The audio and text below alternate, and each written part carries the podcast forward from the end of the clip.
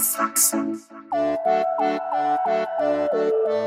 Die erste Frage dieses ersten Projekts war eher, dass allgemein technische Möglichkeiten geprüft werden sollten, unter anderem eines Bots wie dem Kopfbot zur Entlastung des Telefonservice in öffentlichen Einrichtungen im Gesundheitswesen während Pandemien.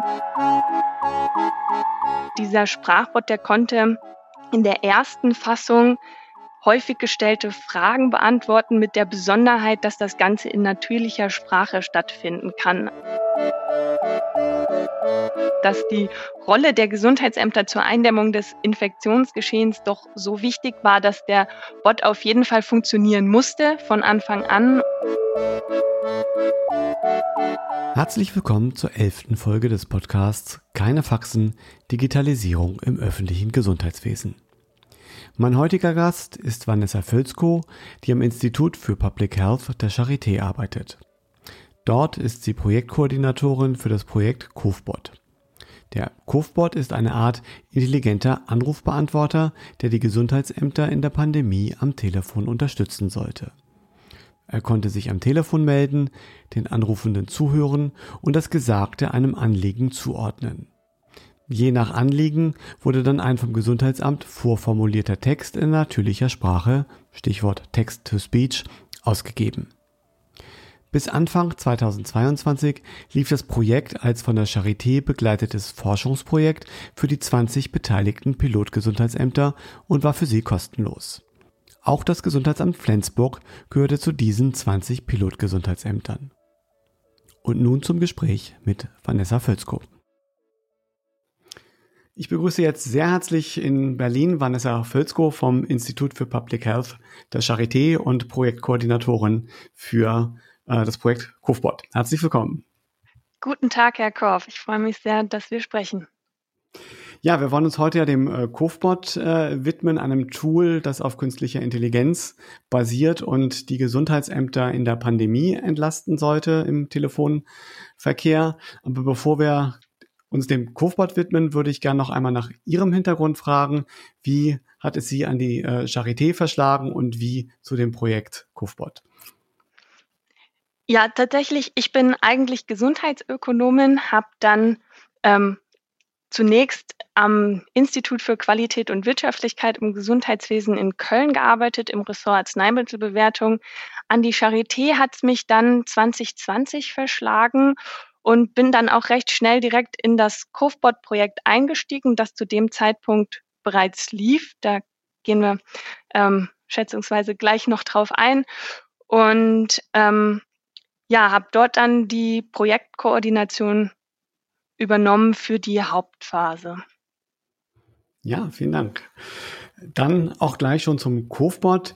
Mögen Sie in ein paar Sätzen einmal erzählen, was ist der Kufbot eigentlich und äh, wie ist man auf die Idee gekommen, dass man ein äh, Kufbot braucht, beziehungsweise eine Studie auch dazu durchführt? Äh, vielleicht um das einmal vorwegzunehmen, das ist ja bei Ihnen am Institut für Public Health ein Studien oder eine Studie mit dem, wie es so häufig bei wissenschaftlichen Studien ist, etwas längeren Titel. Den habe ich mir jetzt tatsächlich auch nochmal aufgeschrieben. Studie zur Prüfung technischer Möglichkeiten eines KI-gestützten Coronavirus-Hotline-Assistenten in Klammern Kufbot zur Entlastung der Telefonhotline an deutschen Gesundheitsämtern während der Covid-19-Pandemie.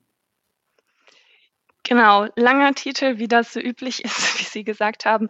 Ja, tatsächlich der Covbot, ähm, das ist, wie Sie schon gesagt haben, ein Sprachbot, der letztlich im Forschungsprojekt eingesetzt wurde als Untersuchungsgegenstand, um herauszufinden, ob eben die Gesundheitsämter während der Pandemie entlastet werden können.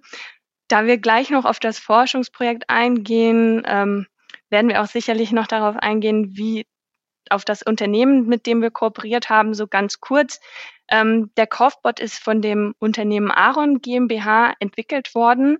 Das haben wir dann als Projektleiter am Institut für Public Health, genau das habe ich eben vergessen zu sagen, ist das Institut, an dem ich arbeite, an der Charité, das dieses Projekt entwickelt hat und dann geleitet hat, ähm, haben wir das Unternehmen beauftragt und dieser Sprachbot, der konnte in der ersten Fassung häufig gestellte Fragen beantworten mit der Besonderheit, dass das Ganze in natürlicher Sprache stattfinden kann, also in einem üblichen Frage-Antwort-Dialog und nicht, wie man es kennt, mit wenn Sie das möchten, drücken Sie Taste 1 und so weiter. Das Ganze haben wir dann weiterentwickelt in dem Projekt. Da würden wir ja gleich noch drauf eingehen, auch was die Projektziele waren. Ganz eben, weil es jetzt zu der Frage passt, was ist eigentlich der Kopfbot, muss man da schon direkt dazu sagen, dass eben ein Ziel war, den Kopfbot weiterzuentwickeln. Alles, was ich sage, bezieht sich auch auf den Stand des Kopfbots, wie er war zum Zeitpunkt des Forschungsprojekts. Das ist jetzt ungefähr ein Jahr, dass das abgeschlossen wurde. Und in der ersten Version konnte der eben häufig gestellte Fragen beantworten, ein Anliegen pro Anruf. Das hat so funktioniert, dass man kann sich in ungefähr so vorstellen, dass ähm, Schlüsselwörter erkannt wurden. Das Ganze basierte auf einer hybriden Technologie. Wenn es jetzt so technisch wird, dann muss ich auch gleich direkt darauf verweisen, dass die genauen Details da bei Aaron liegen. Wir haben so diesen groben Kenntnisstand, um das letztlich auch an die Gesundheitsämter dann mit ähm, vermitteln zu können. Diese Schlüsselwörter werden dann erkannt und daraufhin werden Ansagetexte abgespielt, auch wieder in natürlicher Sprache durch den Kopfbot. Ähm, wenn es gewünscht war, dann konnte auch eine Weiterleitungsfunktion eingerichtet werden durch die Gesundheitsämter, sodass dann an einen Mitarbeitenden verbunden werden konnte. Und wenn eine andere Möglichkeit auch noch aktiviert war, das war die Sprachnachrichtenfunktion, dann konnte Text transkribiert werden zu einer Sprachnachricht, die dann in einer sogenannten Web-Applikation, also letztlich ähm, wie eine Internetseite ungefähr, abgerufen werden konnte, um diese Sprachnachricht geschrieben einsehen zu können. Ja, und als letztes ähm, Feature wie die Aaron GmbH es immer genannt hat, ähm, wurde eine Anrufstatistik in der ersten Version angeboten für den letzten, vor den vorangehenden Tag des Anrufs, wenn die Sprachnachrichtenfunktion aktiviert war. Als das Projekt dann angelaufen ist, da wurde schnell festgestellt, dass ein hoher Bedarf entsteht oder besteht, dass die Gesundheitsämter selbst auch Einfluss auf die Ansagetexte nehmen können, die anpassen können.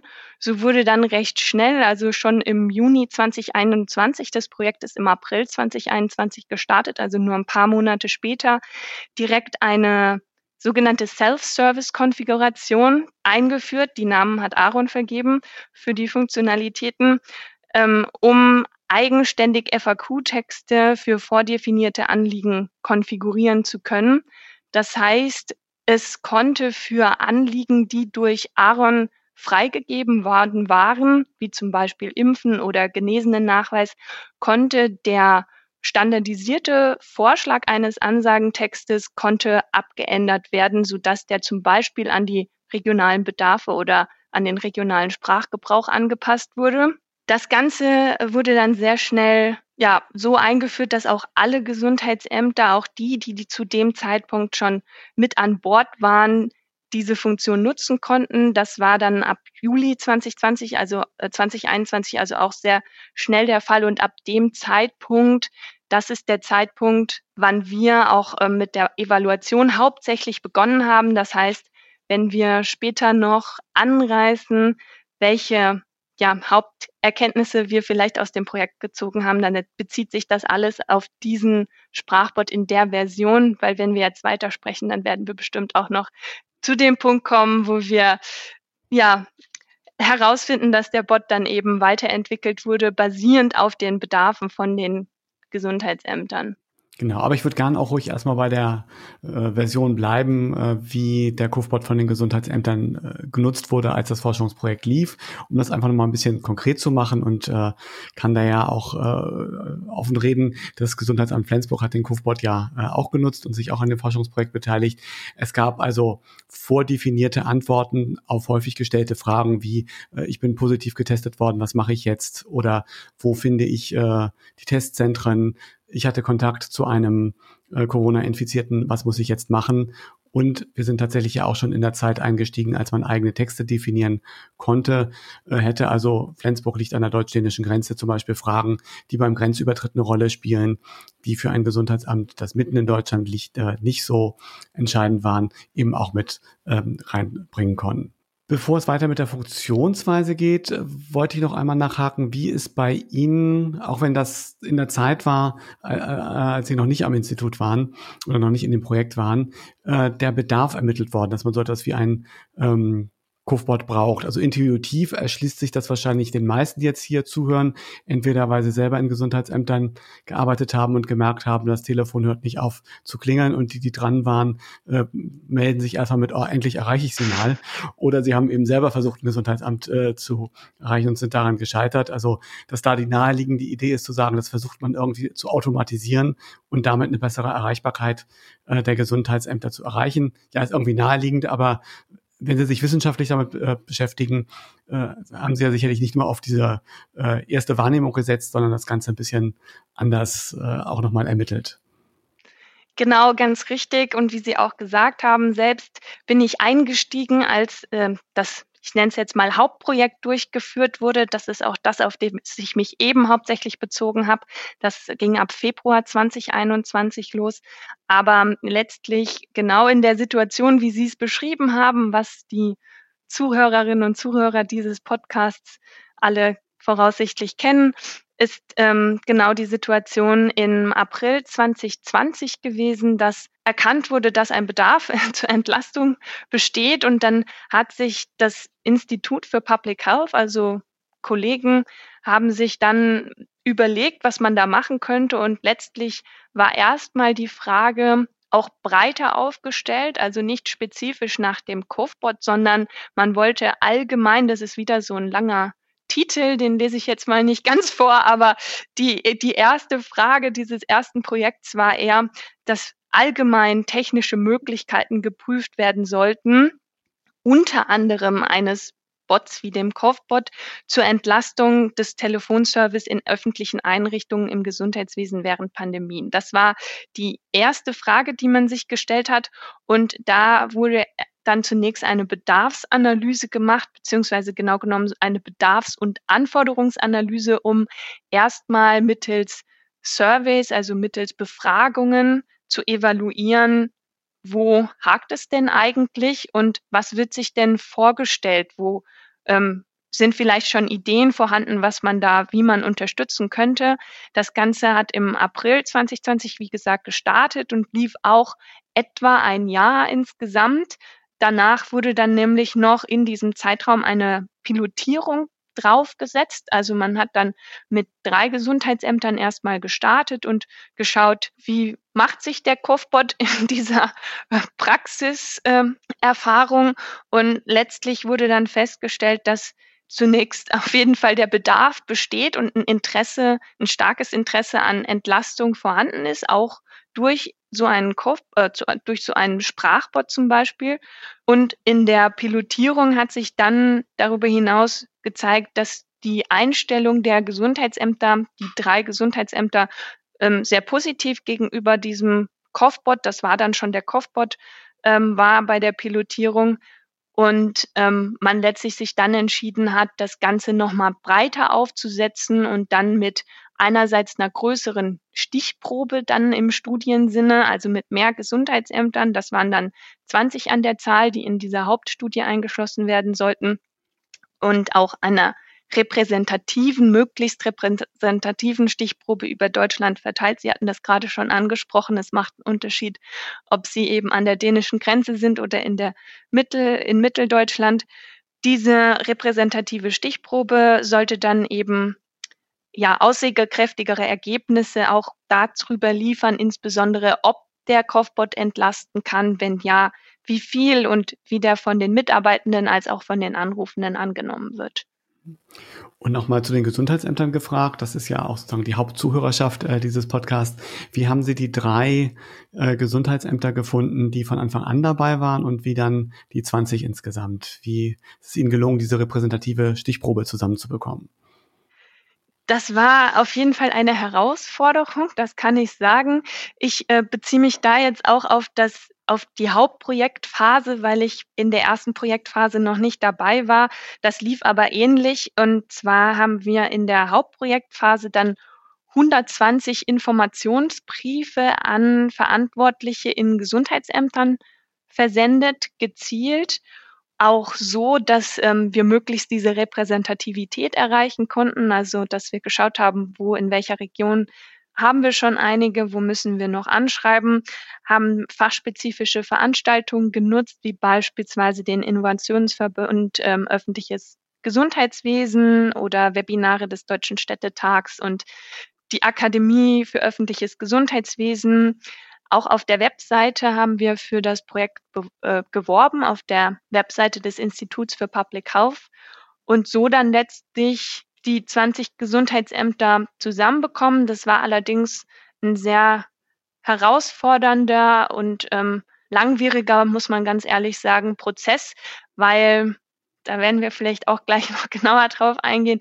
ist ähm, gerade auch für die Gesundheitsämter sehr herausfordernd war, in der Situation mit hohen Fallzahlen dann noch auf ein neues System umzusteigen. Ja, da kann ich vielleicht ganz konkret ja, auch genau. einmal nachhaken. Das ist ja auch die Erfahrung, die wir gemacht haben. Also ich bin auf den Kufbot aufmerksam geworden, weil sie den in der äh, Fortbildungs- oder das die Akademie für öffentliches Gesundheitswesen macht ja jedes Mittwoch, jeden Mittwoch ein Webinar für die Gesundheitsämter zu unterschiedlichen Themen. Und in diesem Webinar ist der Kufbot einmal vorgestellt worden. Und ich als jemand, der im Januar 21 ins Gesundheitsamt kam und vorher keine Erfahrung in dem Bereich hatte, habe das eben da entdeckt und das dann doch als ganz spannend empfunden. Und äh, das melde ich Ihnen jetzt hier auch gerne mal zurück. Äh, Sie haben sich da auch durch große Hartnäckigkeit äh, ausgezeichnet und waren ja damit dann auch erfolgreich, denn wir wollten das eigentlich machen. Und äh, unsere Presseabteilung war erst so ein bisschen skeptisch und sagte, ah, das wird noch, weil die natürlich auch alle, alle Hände voll zu tun hatten und gesagt haben, ob wir das jetzt noch schaffen, in der Zeit das auch noch irgendwie mit hinzukriegen. Und äh, ich kann mich an das Datum noch ganz genau erinnern. 20. April 2021 haben sie dann nochmal telefonisch nachgefasst. Äh, das Datum weiß ich deshalb so gut, weil das der Tag war, an dem wir unsere Daten äh, nach SORMAS eingelesen haben, also den äh, Cut gemacht haben von unserem alten äh, Pandemiesystem auf SORMAS. Und äh, sie haben nochmal sehr für den Kufbot geworben und auch eben gesagt, unter anderem ja, weil es als Webanwendung läuft, dass der konkrete Aufwand in den Gesundheitsämtern letztendlich doch gar nicht so hoch war.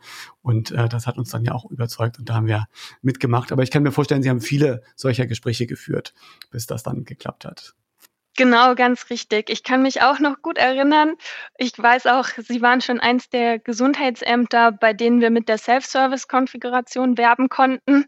Da war die schon aktiv und auch, ja, ich glaube, was auch oft eine Rolle gespielt hat, was vielleicht eben schon so durchgeklungen ist, ist zum einen ähm, neben den hohen Fallzahlen auch die Erreichbarkeit, die auf jeden Fall garantiert werden musste und auch ja letztlich die Präsenz ähm, darüber bei allen Beteiligten, dass die Rolle der Gesundheitsämter zur Eindämmung des Infektionsgeschehens doch so wichtig war, dass der Bot auf jeden Fall funktionieren musste von Anfang an und auch die Akzeptanz da sein musste bei den Anrufenden. Und ich, ja, so war es auch so, dass wir bei vielen dann letztlich auch mit dieser Weiterleitungsfunktion, die der Bot hat, optional dafür werben konnten, ähm, einmal das mit dem Projekt zu wagen, weil letztlich, wenn es beim ersten Mal nicht geklappt hat, dass der Bot reagiert oder dass der Bot das Anliegen erkennt, dann eben die Möglichkeit bestand, dass auch noch mit einem Mitarbeitenden gesprochen wird. Ich glaube, das war auch für viele ausschlaggebend.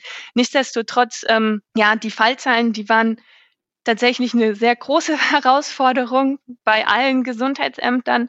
Das haben wir so gespiegelt bekommen und deswegen war es auch so, dass wir eigentlich, also ich habe gesagt, wir haben im Februar 2021 mit dem Hauptprojekt gestartet und das war der Zeitpunkt noch der dritten Welle, dass wir da ähm, erstmal dass es nicht so gut geklappt hat, dass wir da noch äh, für das Projekt begeistern konnten, weil auch wenn bereits zum Zeitpunkt der Implementierung, wie Sie es auch gesagt hatten, durch diese Web-Applikation und dadurch, dass eigentlich ähm, sehr viel allein darüber funktioniert hat, dass man eine Rufnummer umschaltet auf den Kovbot und dann letztlich gar nicht mehr so viel technischer Aufwand notwendig war in den meisten Fällen von Seiten der Gesundheitsämter. Nichtsdestotrotz ähm, war dadurch, dass die dritte Welle da so aktiv war und die Fallzahlen so hoch, die Dynamik der Geschehnisse einfach auch eine schlechte Planbarkeit auf allen Seiten zugelassen hat, war es dann nicht möglich, noch ähm, freie Ressourcen freizuschaufeln, letztlich für diesen eigentlich recht geringen Arbeitsaufwand, aber eben doch einen Zusatzaufwand neben allem anderen, was wir auch super gut verstehen konnten. Nichtsdestotrotz, das hat dann auch bei uns zu einer gewissen Verzögerung geführt im Projekt, weil wir erst später die ähm, Gesundheitsämter einschließen konnten, also bis zu diesen 20 Gesundheitsämtern. Dann war es auch so, dass wir auch die, auf diese Repräsentativität der Studie weiterhin achten wollten. Das war uns sehr wichtig, gerade eben als wissenschaftliche Einrichtung, wo dann zum Beispiel Gesundheitsämter uns angeschrieben haben aus Regionen, die eben schon sehr gut vertreten waren und wir sagen mussten, ja, leider äh, ist das für sie nur als ähm, ja, Selbstzahler sozusagen möglich und über das Projekt ging es dann eben nur noch für solche, die in Regionen waren, die bislang unterbesetzt sind. Das alles, ja, war ein langwieriger Prozess und letztlich haben wir dann die meisten Gesundheitsämter im Sommer erst einschließen können in dieses Forschungsprojekt, weil da die Fallzahlen dann entsprechend niedrig waren und diese zusätzliche Ressource aufgewendet werden konnte, um ja, sich dem Projekt zu widmen. Genau, also Sommer heißt dann äh, Sommer 2021. Genau. Und das Projekt lief ja bis zum 31.12.2021, also ungefähr ein halbes Jahr. Haben Sie Beispiele, wie was für Rückmeldungen aus den Gesundheitsämtern Sie erreicht hat in dieser Zeit? Äh, gab es da Änderungswünsche an die Funktionalität äh, des Covebots und was ist davon vielleicht auch umgesetzt worden im Rahmen der Projektlaufzeit? Wie gesagt, das hat sie vorhin gesagt, über die Zeit nach dem 31.12.2021 äh, können wir jetzt nicht reden, weil das nicht Teil des Forschungsprojekts war. Das wird dann eben von der Firma Aaron weiterentwickelt. Aber inwiefern sind in diesem ähm, Projektzeitraum Rückmeldungen der Gesundheitsämter in die Weiterentwicklung eingeflossen? Letztlich also ganz kleine ähm, Hinweis noch, was Sie nicht wissen können. Also das Ganze, diese ähm, geringfügige Verzögerung auch bei dem Projekteinschluss von Gesundheitsämtern hat dazu geführt, dass wir dann die Projektlaufzeit auch verlängert haben um sechs Wochen. Also äh, das Projektende war damit dann Februar 2022. Ähm, vielleicht nur der Vollständigkeit halber, wenn wir gleich noch über Ergebnisse sprechen, dass man sich den Zeitraum besser vorstellen konnte, kann und auch die Fallzahlen, wie sie waren. Ja, also zurück aber zu Ihrer Frage, wie was uns an Rückmeldungen erreicht hat. Ähm, also ich habe eben schon gesagt, ein Ziel des Forschungsprojekts und mit auch eines der wichtigsten Ziele, was für die Gesundheitsämter akut relevant war, sag ich mal, war, dass wir den Bot weiterentwickeln wollten, basierend auf den tatsächlichen Bedarfen der Gesundheitsämter und haben dazu verschiedene Interviews geführt, Befragungen gemacht. Auch vielen Dank nochmal an der Stelle dafür. Wir haben sehr viel ähm, an Rückmeldungen erhalten. Letztlich hat das dazu geführt, dass wir insbesondere ähm, fünf Sachen umsetzen konnten, noch während der Projektlaufzeit. Einiges war auch dann zeitlich nicht möglich oder einiges, ähm, ein paar Dinge waren auch zeitlich nicht möglich, aber die Sachen, die möglich waren, das war zum Beispiel, was immer wieder genannt wurde, dass eine größere Auswahl vordefinierter Anliegen zur Verfügung stehen sollte. Also das war zum Beispiel ähm, Sie hatten auch das Thema Impfen und ich hatte schon mal den genesenen Nachweis genannt und eben noch verschiedene andere Themen, für die gab es diese vordefinierten Anliegen und die Ansagetexte dazu konnten verändert werden, aber es konnte nicht in das System in der Form eingegriffen werden, dass Anliegen komplett neu angelegt werden konnten. Deshalb wurde da die Auswahl vergrößert. Dann sollten mehr als zwei Anliegen ähm, oder mindestens zwei Anliegen pro Anruf beantwortet werden können, was wir auch glücklicherweise umsetzen konnten. Diese Schlüsselwörter, die ich genannt hatte, die in dem in der ersten Version von Aaron vorgegeben waren, basierend auf deren Erfahrungswerten, was sicherlich auch hilfreich ist, weil letztlich hatten wir dann auch durch die Studie den Vorteil, gerade auch durch die Repräsentativität, den Vorteil, dass wir verschiedene Gebiete abgedeckt haben und auch dann gewisser ja, impliziter Erfahrungsaustausch in der Form über Aaron gelaufen ist, weil dann diese Standardtexte, die andere schon erarbeitet hatten, mit einfließen konnten in deren äh, Portfolio oder auch eben Schlüsselwörter, die häufig vorkamen. Diese Schlüsselwörter, die sollten dann eigenständig bearbeitet werden können, noch zusätzlich von den Gesundheitsämtern. Und das hat auf teilweise ganz lustigen Rückmeldungen basiert, weil dann nämlich ähm, zum Beispiel der Dialekt je nach Region ein anderer ist, was man auch manchmal über diese Sprachnachrichtenfunktion, wo ja dann transkribiert worden ist, was die Anrufenden gesagt haben, erst erkannt hat, weil dort dann stand, was denn eigentlich gesagt wurde. Also zum Beispiel das Anliegen wurde nicht erkannt, die Sprachnachrichtenfunktion war aktiviert und man hat dann gelesen, ich habe doch gesagt hier und das und ähm, so und so. Und ähm, dann konnte man zum Beispiel auch basierend darauf Schlüsselwörter anpassen oder ganz oft war es auch so, dass die Gesundheitsämter dann einfach am besten wussten, ähm, wie, wie in der Region gesprochen wird. Und da lag das nahe, dass die äh, eigenständig bearbeitet werden sollten. Vielleicht um das einfach mal ganz konkret zu ergänzen, weil ich das auch aus unserer eigenen Praxis kenne, dass eben Worte, die im üblichen Sprachgebrauch nicht ganz so häufig waren, dann eben falsch erkannt worden sind. Also wir hatten unter anderem einen transkribierten Anruf, wo sich der Anrufer meldet mit, ich habe eine Frage wegen einem Grünabfall und äh, gut, im Gesundheitsamt war es uns dann schon klar, dass es nicht um einen Grünabfall geht, sondern um einen Corona-Fall. Aber das Wort Grünabfall dürfte im Deutschen häufiger sein als Corona-Fall insgesamt, so dass dann solche ähm, äh, Transkriptionen zustande kamen. Oder ganz besonders, und da ist natürlich auch künstliche Intelligenz, glaube ich, dann auch irgendwo, kommt an ihre Grenzen, wenn es um Namen geht, um E-Mail-Adressen, äh, weil es ja da keine Standardvorgaben für gibt. Ähm, äh, da war unser Highlight, dass sich jemand meldete mit äh, Guten Tag, mein Name ist das Haus wackelt. Ähm, also wo quasi der Bot versucht hat, äh, den Namen in, äh, in irgendeinem Lexikon wiederzufinden und dabei kam dann das raus. Aber das hat äh, den Umgang mit dem Cofort bei uns durchaus auch nochmal mit ein bisschen Humor versehen. Ähm, ja, aber das so als kleine konkrete Ergänzung zu diesen äh, Transkriptionen. Genau. Ja, das ist ein ganz spannender Punkt auch für uns gewesen, die wir in Berlin gesessen haben und aus den verschiedenen Regionen auch diese Highlights mitgehört haben. Wir haben letztlich dann ähm, auch Punkt, der so damit einhergeht. Das ist was tatsächlich, was wir leider nicht umsetzen konnten in der Projektlaufzeit, weil es sehr viel umfassender, zeitlich umfassender gewesen wäre, war die Mehrsprachigkeit. Das geht damit so ein bisschen einher und das variiert tatsächlich auch nach Region, haben wir dann festgestellt.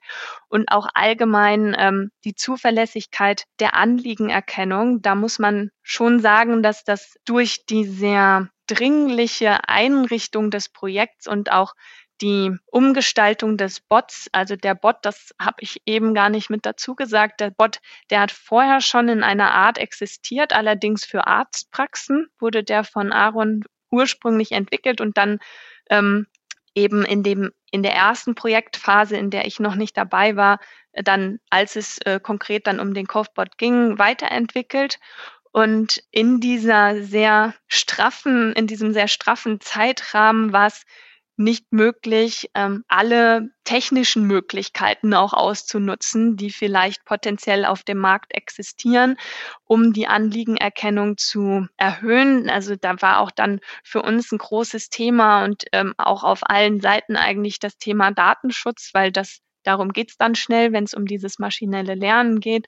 Und ähm, da haben wir Tatsächlich waren wir eher dann sehr zurückhaltend und vorsichtig in der Projektphase, auch insbesondere, weil wir gar nicht die Zeit hatten in der Geschwindigkeit, in der die Pandemie vorangeschritten ist und in der dieser Bot parat stehen musste, um alle möglichen datenschutzrechtlichen ähm, Themen abzuarbeiten und sind dann eher auf diese, wie ich es genannt habe, hybride Technologie wurde dann gesetzt mit diesen Schlüsselwörtern und nur ja teilweise basierend auf bestimmten Trainingsdaten, die der Bot hatte, aber eben keiner durchgehenden Erkennung von Anliegen oder Mitlesen von dem, was irgendwie äh, gesagt wurde.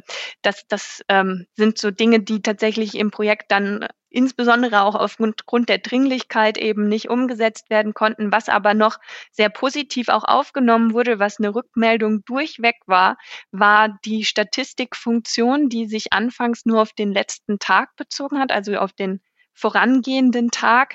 Das wurde als sehr positiv wahrgenommen, weil es allein mal die auch den Arbeitsaufwand mit dargestellt hat, der angefallen ist. Also insgesamt muss man vielleicht auch mal sagen, wurden in der Projektphase, was ja hauptsächlich dann auf den Zeitraum ein Jahr Februar bis Februar 2021 bis 2022 basiert und auf diesen 20 Gesundheitsämtern wurden über eine Million Anrufe verarbeitet. Und das hat man auch dann. Wenn ich, ich rechne jetzt ja. im Kopf runter, das sind so 50.000 pro Gesundheitsamt. Dann. Ja, genau. Wir haben dann mit der Statistikfunktion oder wurde dann eben mal das zum Beispiel dargestellt. Und was auch häufig sehr positiv genannt wurde, ist, dass das genutzt werden konnte, um zu berichten gegenüber zum Beispiel Landräten oder diversen anderen Akteuren, die dann eben auch wiederum über das Infektionsgeschehen oder Anrufgeschehen berichten mussten. Und es hat dann auch so ganz schön eben einerseits das Arbeitsaufkommen, andererseits auch so die Auslastung vielleicht noch mit dargestellt.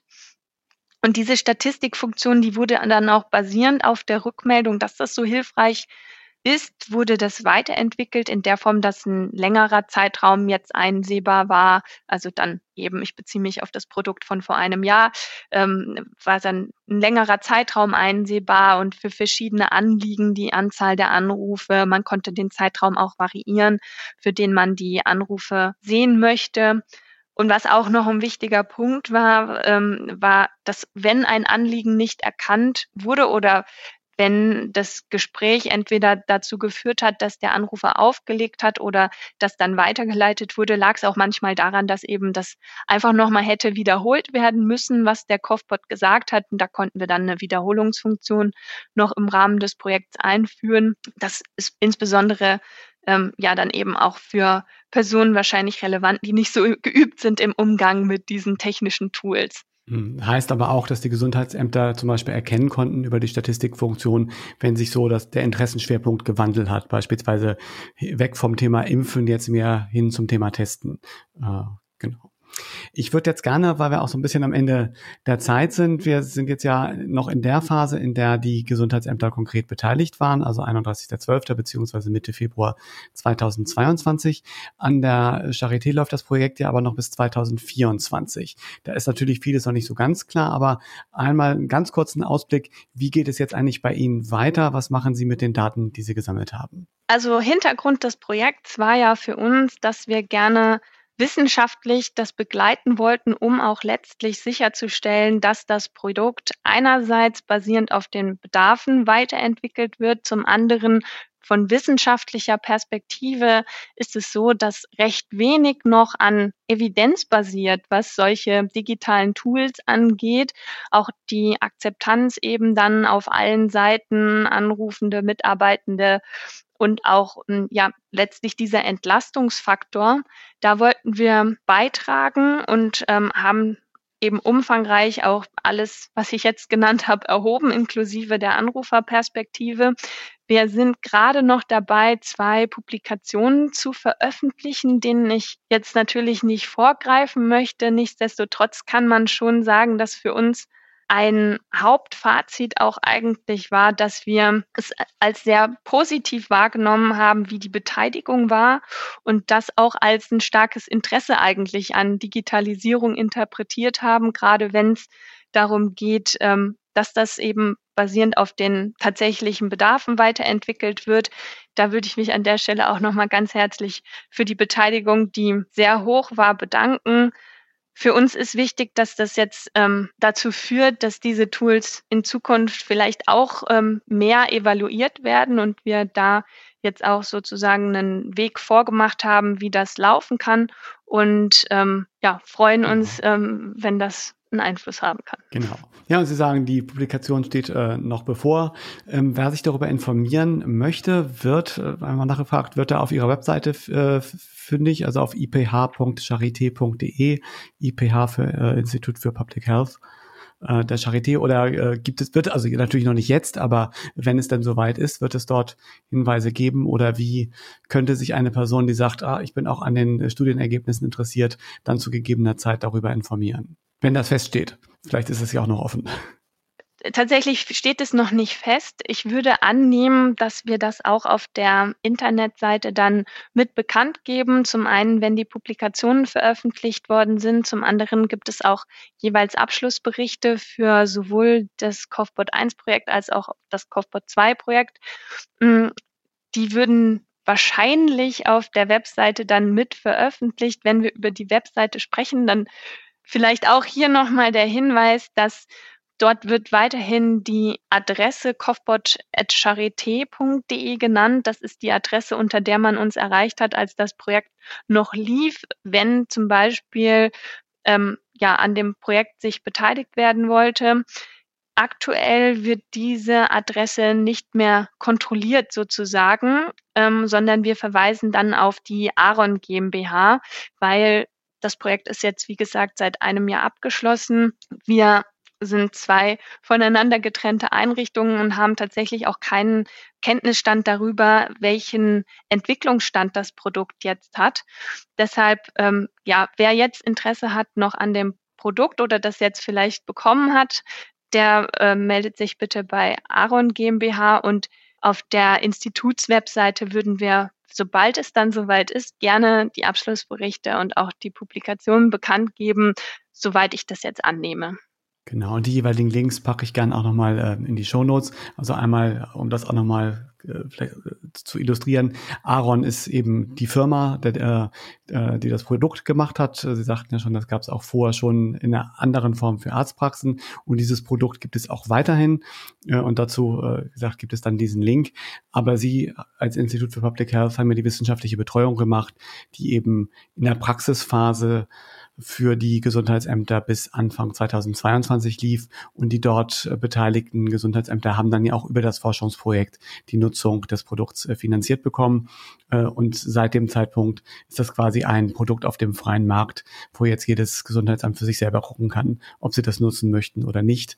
Und bei Interesse, wie gesagt, gibt es den Link äh, zu der Firma Aaron.